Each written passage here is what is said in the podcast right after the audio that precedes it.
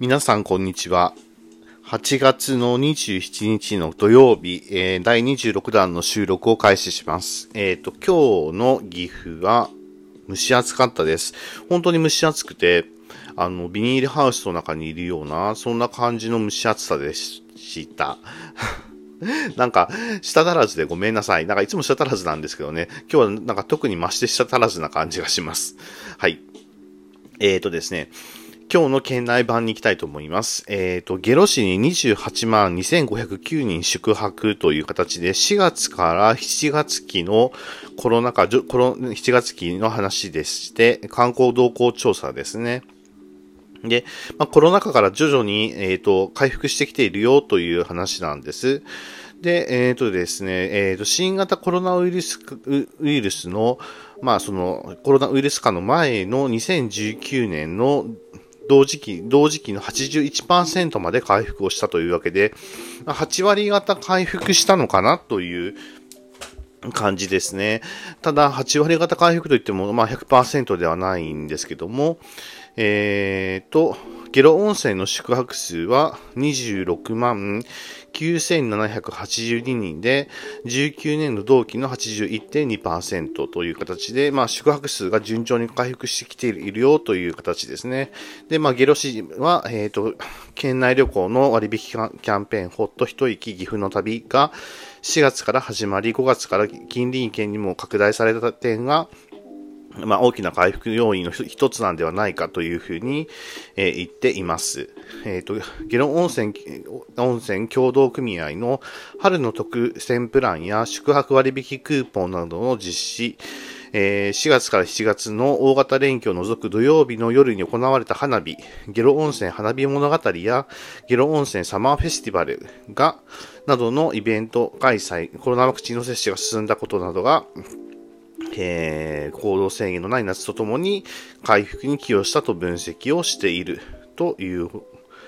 方です。でも、土曜日とかは、まあ増えたんですけども、えー、平日がちょっとにご、まあ、鈍っているっていう感じらしいですね。えー、まあ、これは第7波の影響があるんではないかというふうに、まあ、見立てを立てているという話だそうです。はい。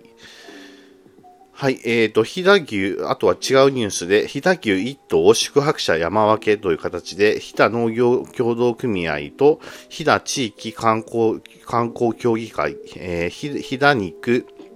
飛騨、飛騨、ごめんなさい、飛騨肉牛生産協議会は9月から、飛騨地域の宿泊者を対象に、牛、飛騨牛1頭を山分けする飛騨牛1000人山分けキャンペーンを始めるそうです。まあ、新型コロナウイルス化で落ち込んだ観光需要の回復と、飛騨牛のファン獲得を狙うという形で、まあ、ゲロ温泉も含めて、まあ、美濃国、飛騨国というわけじゃダメなんですけども、まあ、飛騨の、飛騨国の人たちは、えっ、ー、と、一生懸命観光回復をしようとしてるんですね。もちろん、美濃国の人もですね、まあ、してはいるんですよ。してはいるんですけども、なかなかね、えー、成果が見えなかったり、伸び悩みがしたりとかして、いろんな、えー、アイディアを待っているかなっていう感じになります。はい。えっ、ー、とですね、あとは、通学利用の、つえっ、ー、と、ごめんなさい。えっ、ー、と、通行止めの川島大橋近く、通行車用仮橋が開通したそうです。えー、仮橋というか、なんでこんなことになったのかって言ったら、えっ、ー、とですね、まあ、昨年の5月の大雨の影響で、橋脚が傾いて通行止めが続く鏡ヶ原市の木曽川にかかる川島大橋があった、あるそうなんですね。で、その近くに26日歩行者用の仮橋が完成したという形で、通学に利用する地元の小学生をはじめ、はじめとする住民らが念願の開通を喜んだというそうで、そうですよね。岐阜県はですね、あの、川が多い。で、川が多くて道路が整備されているっていうことはどうなるかっていうと、渋滞が発生するんですね。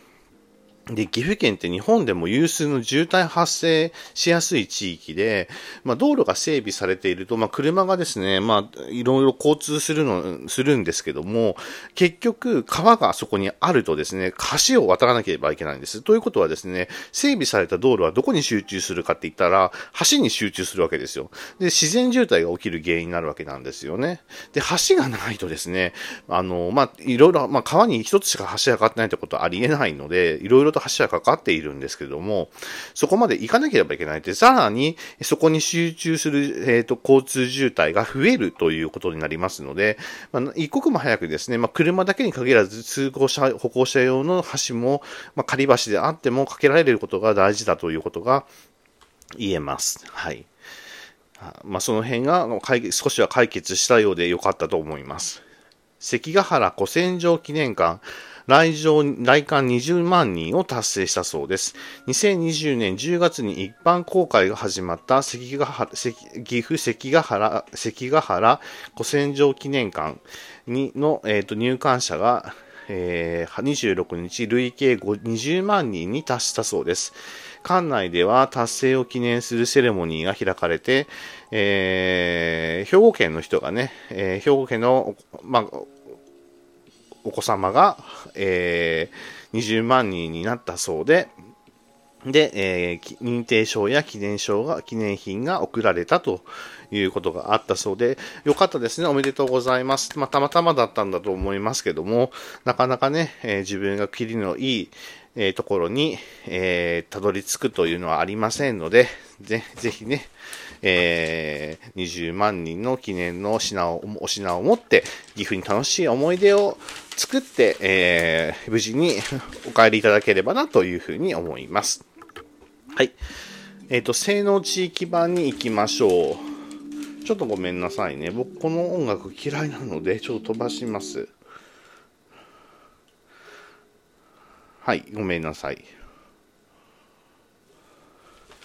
はい、性能地域版に行きます。えっ、ー、と、性能地域版は、えー、まあ、スポーツの話、スポーツの話、大垣みなも遠征バス改装全面ラッピングにしたよという形で、大垣みなもというソフトボールの女子女子リーグのクラブチームがあるんですけども、それの方用の、えー、みなもよ、みなもちゃんの、えー、デザインがされた、えー、全面ラッピングにしたと、バスが全面ラッピングにしたという形ですね。大垣、大垣に無人お化け、お化け屋敷、今日と明日という形で、えー、土曜日と日曜日に、えー、IT を駆使して恐怖体験を楽しんでもらうお化け屋敷縁の家が開かれるそうです。えー、来場者を自動検知する技術などを使ってお化けをすべて自動化。なんか不思議な話だな。驚かせる仕組みをね、すべて自動化するってことですね。驚かせるためのスタッフがいない無人のお化け屋敷で、主催者は古民家を一軒借りたお化け屋敷は珍しいです。えー、雰囲気がマッチしているので、相手を生かし様々な驚きが演出できると知ってもらえればというふうに語っているそうです。古民家か。古民家 IT 活用で無人でお化け屋敷大丈夫かなと思うんですけどね。まあ何でも挑戦してみないとね、わからないことが多いですから。一生懸命挑戦していただきましょうという話ですね。うーん、なかなか時代は進んだんですね。まあ内容は呪われた家と設定された古民家をタブレットを端末にして歩き回り、時間内に謎を解く。あ、謎解きもあるんですね。それはいいですよね。単純に怖いっていうだけではなくって、謎を解いていくっていう必要があるっていうのはですね、まあ最近のお化け屋敷の傾向っちゃ傾向なんですけど、非常にいいことなんじゃないかなと思いますね。ダブルストーリーで、怖い、あの話と謎解きのストーリーのダブルストーリーで古民家が、えー、お化け屋敷と化すのはなかなかグッドアイデアではないでしょうか。はい。えー、樽井翔が保管資料を展示しました。何の保管資料かっていうと、伊勢湾台風の時の保管資料ですね。まあ、その時に折れた無線、無線、無線塔写真とかメモがあったそうで、僕もですね、親からはですね、えっ、ー、と、伊勢湾台風のことの話はよくよくというか、まあ、ことがあることに聞きますね。まあ、非常に怖かったというのと、すごい水が出たというのと、まあ、あの、ヘリコプターが、当時は珍しいヘリコプターが出てきたという話があったそうです。はい。その他、法歴治水の絆つなぐという形では、農地町と鹿児島市が児童がオンライン交流をしたそうです。よかったですね。まあ、前にもですね、えっ、ー、と、大垣市の協会と岐阜市の、まあ、青年協、青年、えー、協会かな？あの、JC かな？が、えー、こう法暦治水のことにつけて、えー、鹿児島県との交流がありましたけども、ま、オンラインでもですね、交流があるということは、とってもいいことだと思います。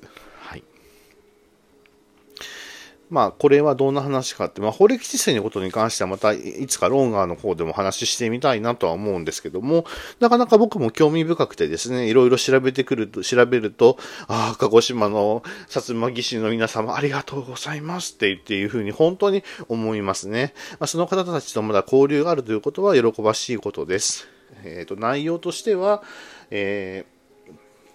道庁の、えー、三小学校の代表児童がスライドに映像を流しながら、各校の自慢や義士の墓が町内にあることなどを紹介したということで、まあ、当時ではですね、なかなか、まあ、幕府の、まあ、え、ー、と、まあ、圧力というのもあってですね、うまくいかないこともあったそうなんですけども、まあ、今ではね、幕府ももうありませんし、薩摩義士に関してはありがとうございますという気持ちしかありませんので、こういう交流があることがいいと思います。ます。というわけで、今日のニュースはここまでとしたいと思います。はい、えー、というわけで、えー、まあ、今日仕事上でね、こういうニュースを読んでて役に立ったことがありますので、皆さんお付き合いくださいまして、いつもありがとうございます。これからも、えー、ニュースを読んでいって、意見があれば意見を言っていきたいかなと思います。そんなわけで、今日は、えー、ちょっと蒸し暑い岐阜からお届けをしました。それでは皆さん、今日も明日も良い日でありますように、それでは失礼をいたします。